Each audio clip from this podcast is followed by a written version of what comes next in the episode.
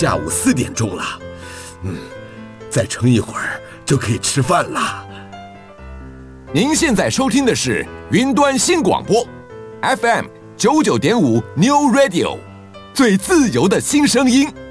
听到海岸，你是不是以为又发生什么案件？才不是呢！你听，海哭的声音啊，不好听吗？那咱们来听东海岸话先。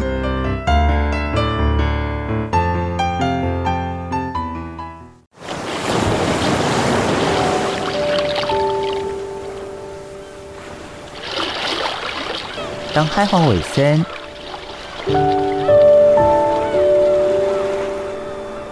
小弟太平洋北等，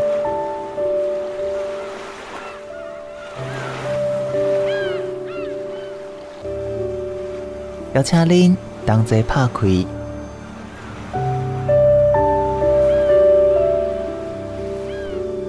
世界的门。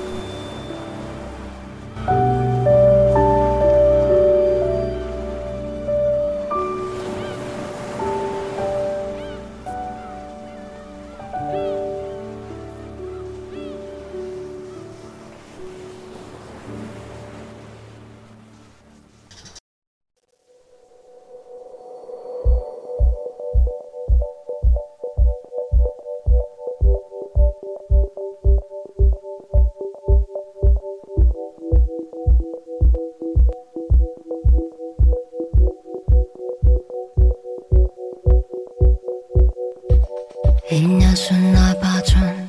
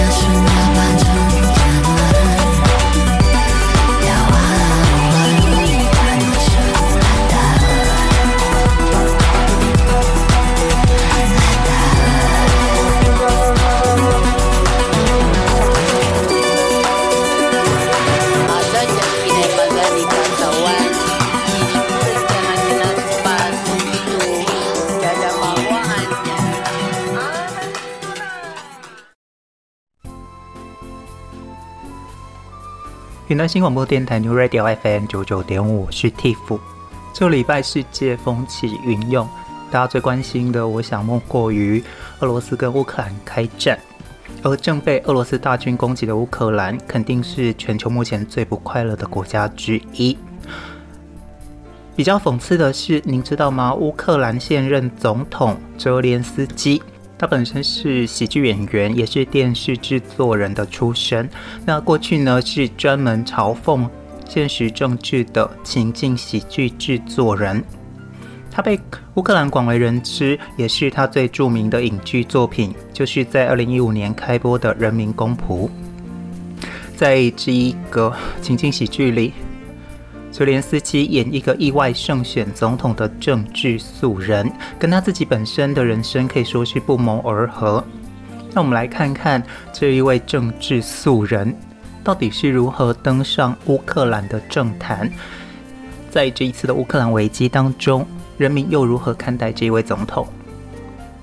泽连斯基呢，在过去制作的剧当中呢，带给人们欢笑。而他的形象呢，是正直清廉的平民总统，但是现在现实的政治困境跟剧情情节显然是天差地别。我想，不管是过去他的影迷，还是泽连斯基自己，肯定早就笑不出来。也许有人说，喜剧演员不能当好总统。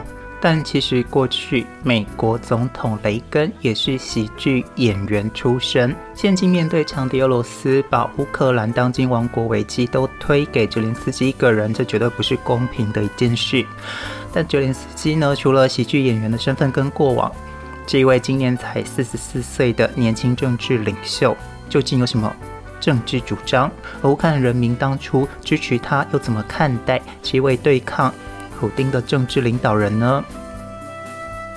过去乌克兰因为向西方世界跟自由民主靠拢，不惜惹怒克里姆林宫，其实意图很明显，也就是当时脱离了苏联之后，乌克兰想要完成脱俄入欧，让自己在世界上能够有更重要的地位。在两千零一十九年的总统大选当中，当时。泽连斯基的竞争对手是寻求连任的当时总统波罗申科，而这一个连续剧里的假总统碰到现实世界的真总统。当时喜剧演员的这个赢面看似不大，最主要是波洛申科不仅是基辅大学的高材生，也经营乌克兰最大糖果公司，被称为“巧克力大王”。过去呢，担任过外交部长、贸易部长跟现任总统的惊人资历。在亲俄总统亚努科维奇被赶下台之后，波罗申科是谨守亲欧路线，跟欧盟关系良好，甚至一度把教学语言从俄语改为乌克兰语。那么另一方面，现任总统泽连斯基又是什么背景呢？泽连斯基给乌克兰人民的第一印象，就是他所演出的角色瓦西里·霍罗波洛科。这个小人物呢，不是乌克兰第一名校出身，也没有政商资历，只是私下痛骂政治的基辅中学历史老师。不过，由于瓦西里大选选个屁抱怨，被学生用手机偷拍上传 YouTube，这个举动让瓦西里意外爆红。剧中学生干脆帮老师网络募资注册总统大选，误打误撞成了乌克兰的总统。在当时，剧里乌克兰民众支持瓦西里，是因为欣赏他率真平实，也是大家对权贵的政商游戏烦腻不堪，所以宁愿把票投给没有背景的素人。这一部《人民公仆》的主线几乎也都讽刺乌克兰政治贪腐。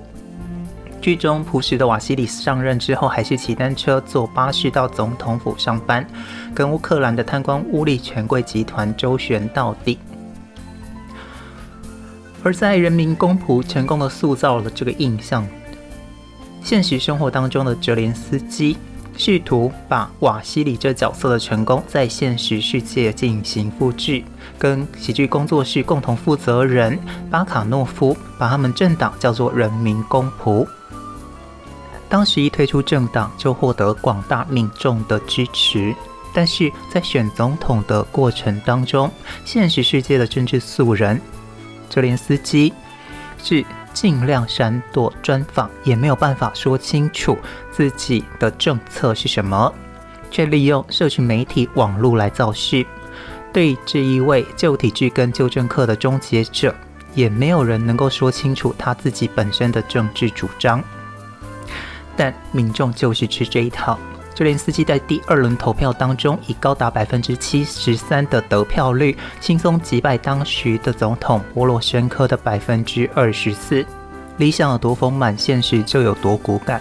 过去可以透过戏剧人生再重来，出演各种光怪陆离的政治现象，但这一位喜剧演员真的遇上了政治，又是另外一番惨烈收场。泽连斯基现实生活当中是来自比林顿内茨克州的蒂涅博罗彼得罗夫斯克州，而且经常以说俄语为傲。乌俄之间文化跟政治冲突并不是人民公仆的主调，但在过去政治讽刺作品当中，他是抨击乌克兰的亲欧政治人物，对亲俄的政治人物是宽容以待。泽连斯基也经常为乌克兰东南部的俄语族群发声，但是怎么看都跟今天乌克兰立场是格格不入。因此，究竟他内心真正的想法是亲俄亦或亲欧，到现在也许都还没有人能说得清楚。国家路线的摇摆不定，造就了泽连斯科现在为难的处境。但另外一方面，在整个政治的操作上，泽连斯基也交出了一张不及格的成绩单。乌克兰英文媒体基辅独立新闻主编鲁登科投书《纽约时报》指出，三年前泽连斯基虽然是赢得总统大选，他支持者也认为旧政治会被打破，腐败会终结，但其实他上任之后却让乌克兰人大失所望。当总统还不到一年，就有高达百分之六十二的民众不希望他竞选连任。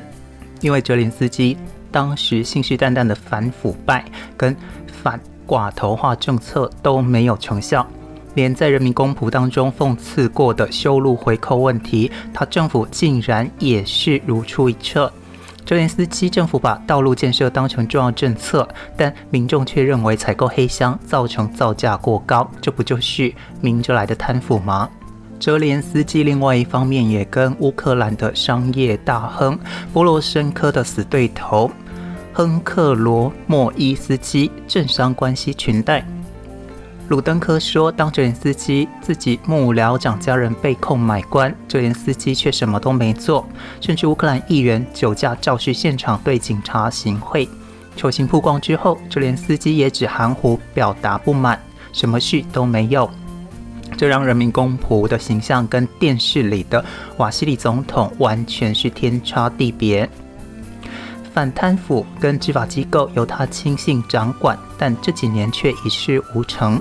最后结果是乌克兰高居欧洲中最腐败国家第三名，仅次于俄罗斯跟亚塞拜然。泽连斯基的政敌鲁登科批评泽连斯基。把电影表演那一套放到了现实生活当中，一切都做表演，因为对他来说，姿态比结果更加重要。为了短期利益，会牺牲战略目标。现在现实已经揭开了他的假面具，他是一个令人沮丧的平庸之辈。在戏里的瓦西里因为遭受权贵力挺的总理掣肘，他只能任命自己的老同学跟前妻入阁，而戏外。泽连斯基也不遑多让，胜选有功的喜剧伙伴巴卡诺夫当上了国家安全局局长，从幕僚长到议会党鞭也全都是自己的小圈子，让总统周遭成了回音室。又由于出身媒体，泽连斯基本身跟媒体关系相当不好，主要是他不愿接受批评跟质疑。泽连斯基已经成了孤僻而封闭的政客。许多乌克兰人虽然坚持自由民主价值，不愿意向以力服人的俄罗斯示弱。泽连斯基呢，却是一方面要求西方国家相挺，又抱怨欧美夸大俄国威胁。鲁登科也说，泽连斯基公开嘲笑乌克兰人对俄军侵略大惊小怪。但第二天又警告乌克兰的第二大臣哈尔基夫会遭到入侵，让乌克兰人根本不知所措。这样动荡摇摆的立场，也难怪超过半数百分之五十三的民众不认为泽连斯基有办法保护乌克兰。可怜之人必有可恨之处。当普丁下令入侵，泽连斯基一方面呼吁乌克兰国民要勇敢抵抗，但另外一方面却同时对俄罗斯示弱，表示为了乌克兰安全，关于中立什么都可以谈。重新回顾历史，八年前倒台亲俄的乌克兰总统亚科努维奇的阴间不远，乌克兰人并不是什么都可以接受。鲁登科也说，泽连斯基的反复无常，意味着全民爱戴的瓦西里总统终究没能顺利穿越。现在坐在基辅总统府里的泽连斯基没有选择，要是对莫斯科让步，会再引来数十万人走上街头；但如果对莫斯科坚持，俄军已经在总统府外不远之处。政治绝对不是一场表演，也不是一场秀。乌克兰的人民。用选票选出了让自己最难堪的一幕。跟大家谈完了乌克兰总统以及政治现况，在下一段节目当中，我们想来跟大家分享的是，俄罗斯跟乌克兰开战对于台湾有什么样的影响？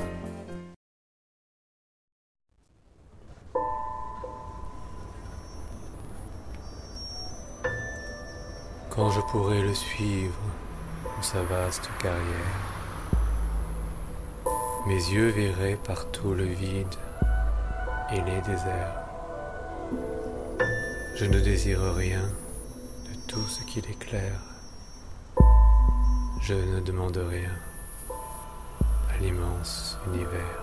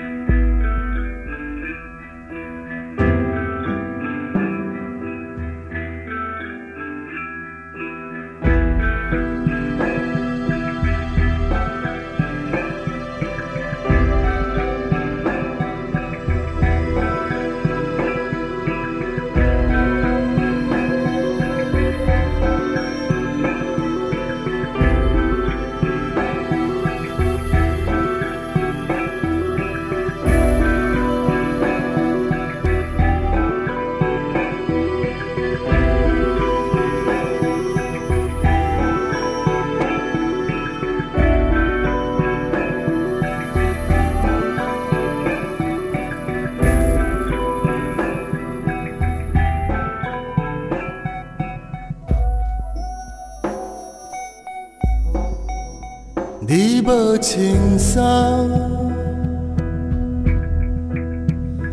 无情的，在汤车口行伫彼个世界，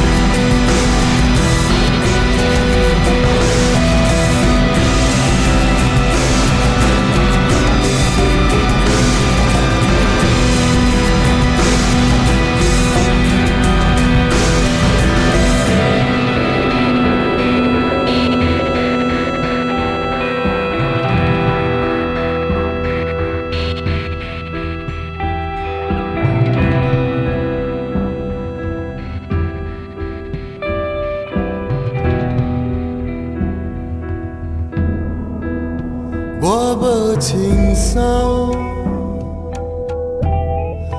无穿的，我踮车脚行入这个世界，风来吹。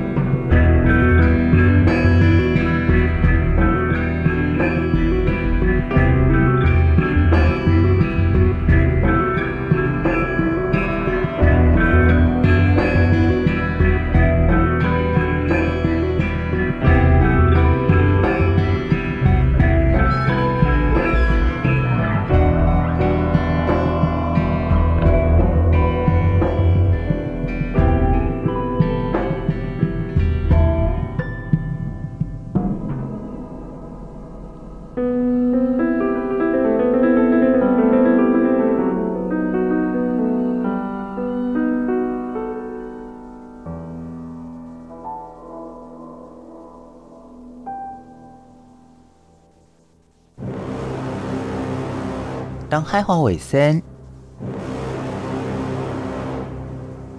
小弟太平为北等，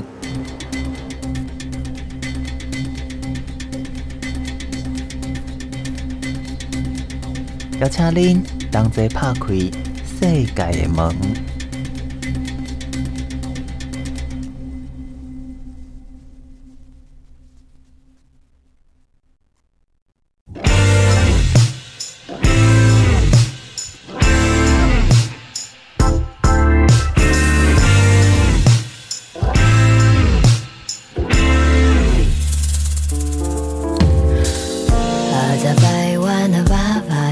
Surabaya.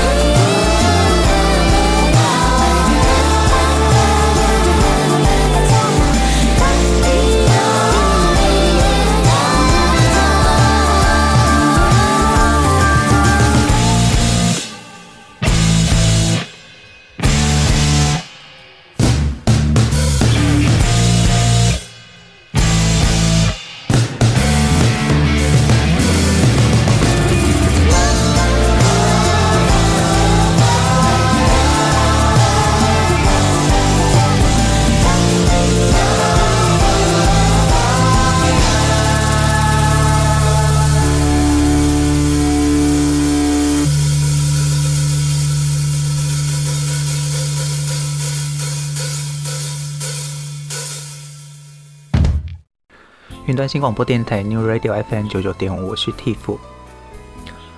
俄罗斯无视西方国家一再警告，挥军入侵了乌克兰，这也让台湾联想到，是不是有朝一日也会陷入类似的处境呢？我们来看看智库大西洋理事会全球中国中心资深研究员舒曼在《大西洋月刊》的撰文分析。舒曼写道：“俄国侵略乌克兰，让中国试图控制台湾的害人真实性更加真实。在这一次，随着俄罗斯的战车驶入乌克兰，俄国总统普丁带来的危机在全球引发反响。曾经被《经济学人》说是世界上最危险的台湾海峡，也让现在的北京当局尝试武力夺取台湾的可能性变得更高。”这不必然是因为普丁侵略乌克兰跟北京恫吓台湾的行为之间有直接关系，而是因为乌克兰这一场战争不幸地凸显了全球地缘政治的骇人走向、全世界秩序的重整以及美国、欧洲在国际上影响力的衰微。苏联是在一九九一年解体。和当时美国对抗全球专制威胁的斗争，好像是胜利告终。全球化把欧美自由政治跟经济理想、繁荣终结强权对抗的希望散布到各地，也成了当时的显学。当时国际局势跟氛围认为，未来可以透过贸易紧密连接彼此的关系，和民主强权所主导的贸易网络跟国际体制。将成为决定世界新秩序的力量，但这一次的乌克兰战争却暴露了这种思考是多么错误。美国跟盟友一九九零年代达成的不是对抗专制主义的最终胜利，仅仅只是喘息。更何况多年来美国领导的自由民主共识一直在侵蚀。看看欧洲匈牙利的非自由民主，土耳其埃尔段。对世界打折的自由，以及印度总理莫迪对世俗传统的攻击，甚至在缅甸将军重新掌权，巴西的波索纳洛则支持反民主言论，杜特地在菲律宾发动爆裂无法纪的毒品战争，普丁的侵略也标示着新一段一个专制者的侵略时代。以现阶段的国际情势来说，自由世界秩序没有比中国更大的威胁。除了经济体的庞大，俄罗斯在很多方面也都是衰退的强权，欠缺维系政治供给的经济动能。袭击乌克兰或许是普丁在还能做得到的时候想要遂其所愿。也有人分析，普丁可能是为了在国内的支持度而冒险开战。毕竟这几年。俄罗斯的经济成长并不亮眼，在国内也有严重的贫富差距问题。但是，同样的框架放到了中国，又是不一样的光景。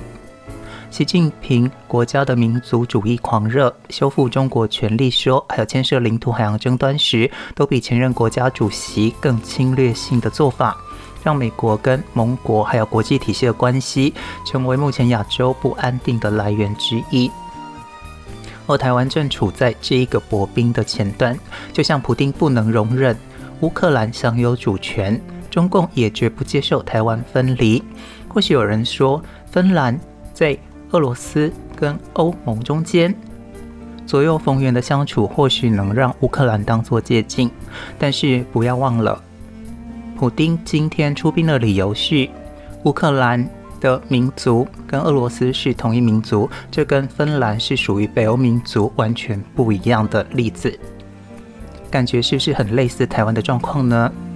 事实上，中共不可能接受台湾的分离主义，控制台湾或中共口中的统一，这是中国外交政策的最主要目标。在俄罗斯尝到甜头之后，中国对台湾的动武可能性一再升高。习近平也透过战机骚扰威胁台湾政府，北京彻底镇压香港亲民主运动，这也削弱了台湾万一被统一还能保有当前自由表征的希望。舒曼说，这不代表中国可能立刻动手，不能预测普丁对乌克兰出手是一样的，但可预见的是，习近平未来会怎么从这个脉络去思考台湾问题。习近平现在没有在海峡聚集侵略武力，也许他是更有智慧的来思考这件事。在他认知里，中国崛起是大势所趋，时间是在中国这一边，他没有必要跟着普丁走上战争的道路。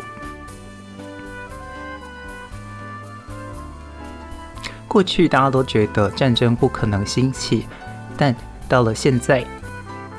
经历第一次世界大战也不过超过百年，第二次世界大战甚至不到百年之久。从普丁、俄罗斯的侵略，真的没有什么事是不可避免。华府批评家会抱怨没能阻止普丁侵略是美国走向虚弱的象征，但应该思考的是，美国从来也永远不会是无所不能。事实上，乌克兰这一局还没结束。现在全球，尤其是中国，就看着美国跟盟国能让俄国承受多少痛苦跟代价。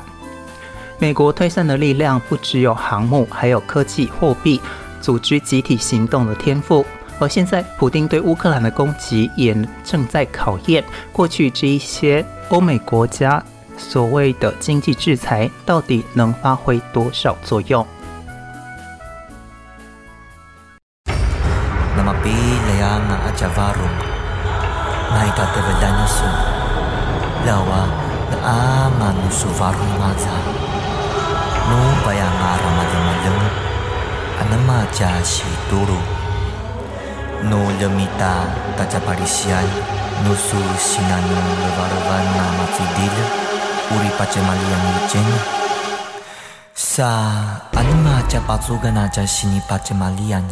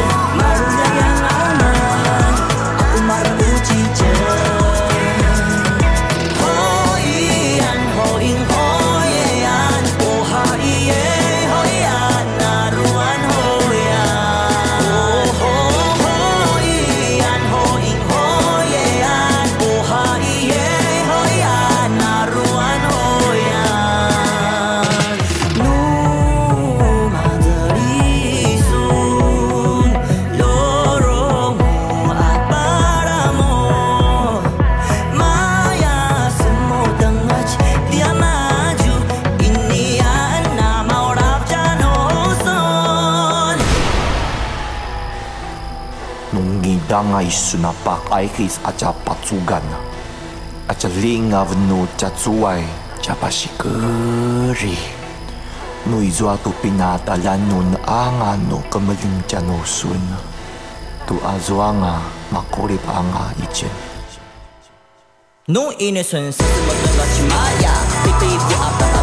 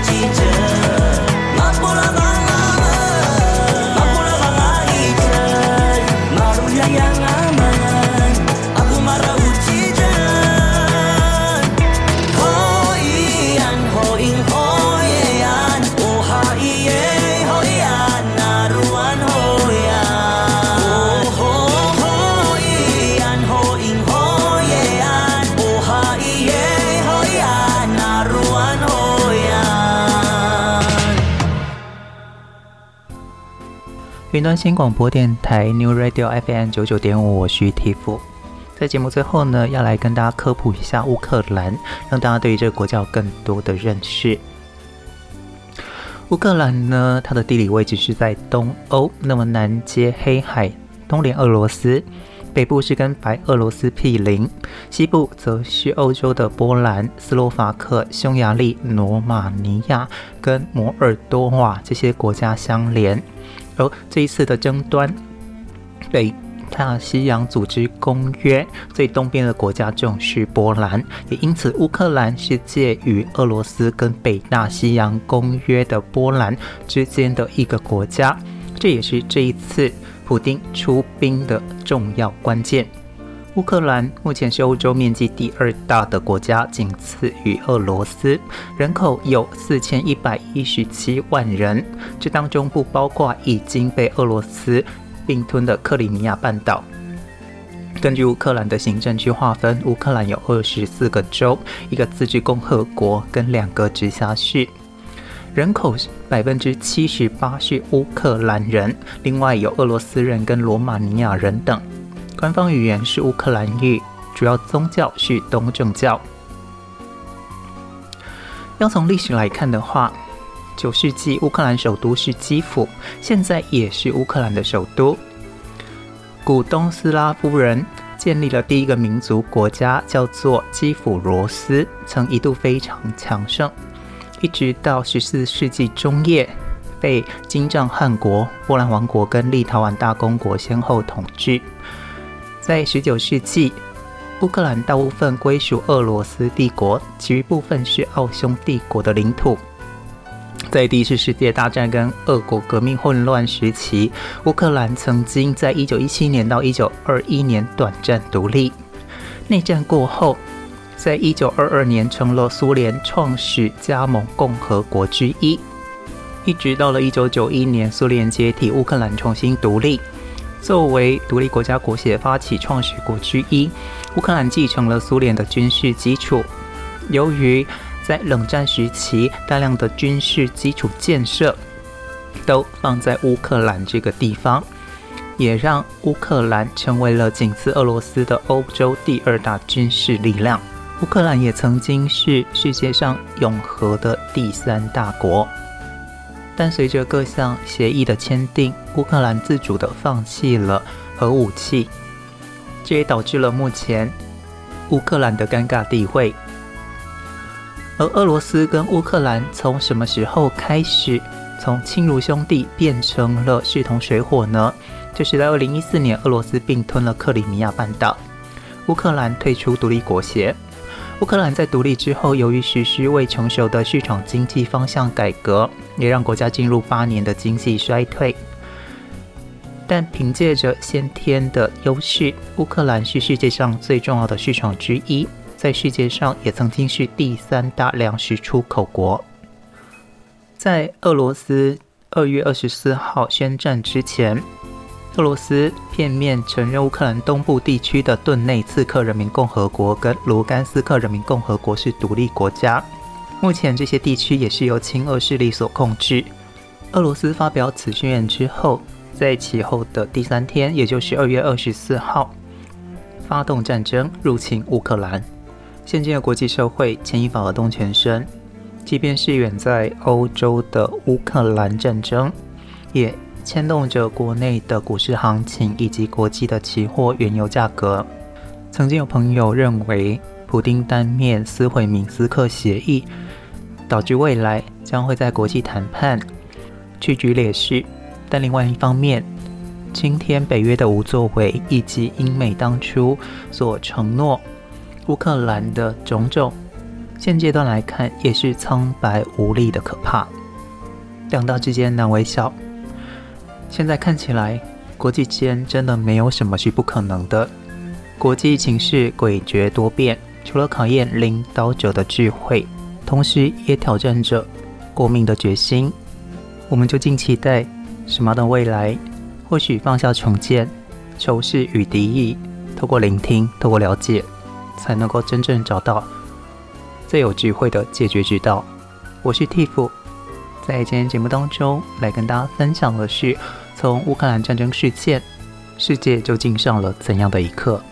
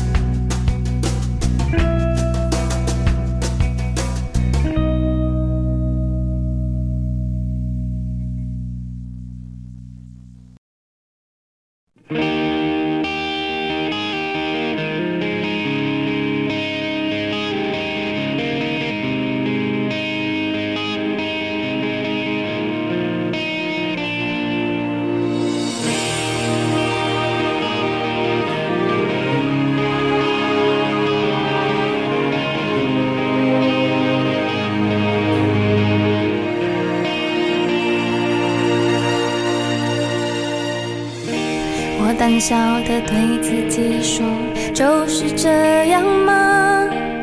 我是你夜里的太阳，也是你影子里的悲伤。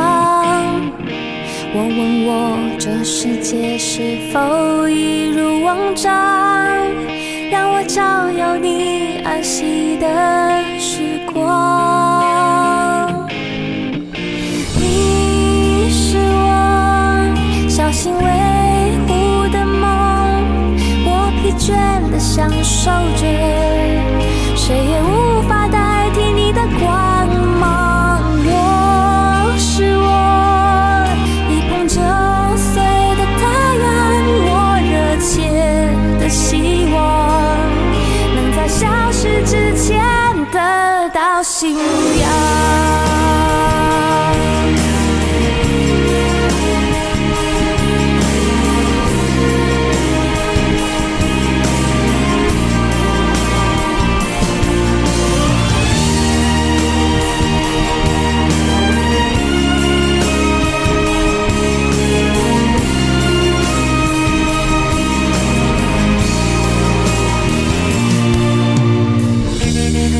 笑的对自己说，就是这样吗？